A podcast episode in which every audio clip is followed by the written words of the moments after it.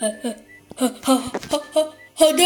小鸡墩墩呐，彻底吓傻了，他飞速的跑了起来。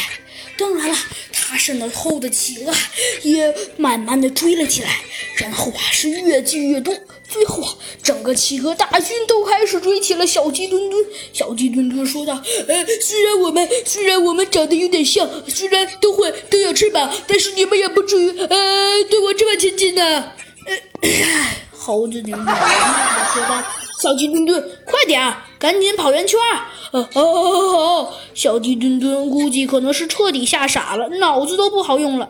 这时，小鸡墩墩果真跑起圆圈来，然后啊，没想到猴子警长居然还猜了个正着。那些企鹅居然真的喷出了火焰，火焰啊，在冰上烧出了一个又一个大窟窿。哇，我的妈呀！我可不想变成呃呃香葱烤烤烤烤烤烤烤飞机！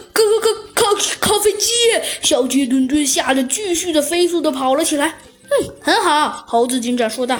看来我想的计划差不多完成了。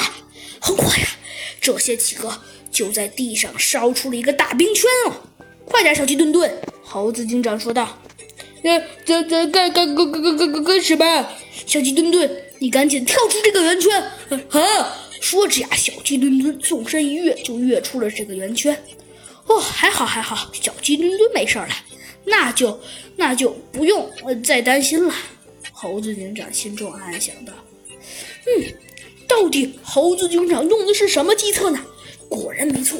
只见那些企鹅烧出了一个巨大的洞，大家应该都知道，火碰上冰就会让冰融化，这些冰当然也是一样了。冰上的那个大冰窟窿啊，瞬间掉了下来，有好几只机械企鹅都掉了进去。很快，原本庞大的企鹅大军就就所剩无几了。好啦，小朋友们，这期的故事啊，珊瑚湾养就给您播讲到这里啦。你们是不是觉得猴子警长很聪明呢？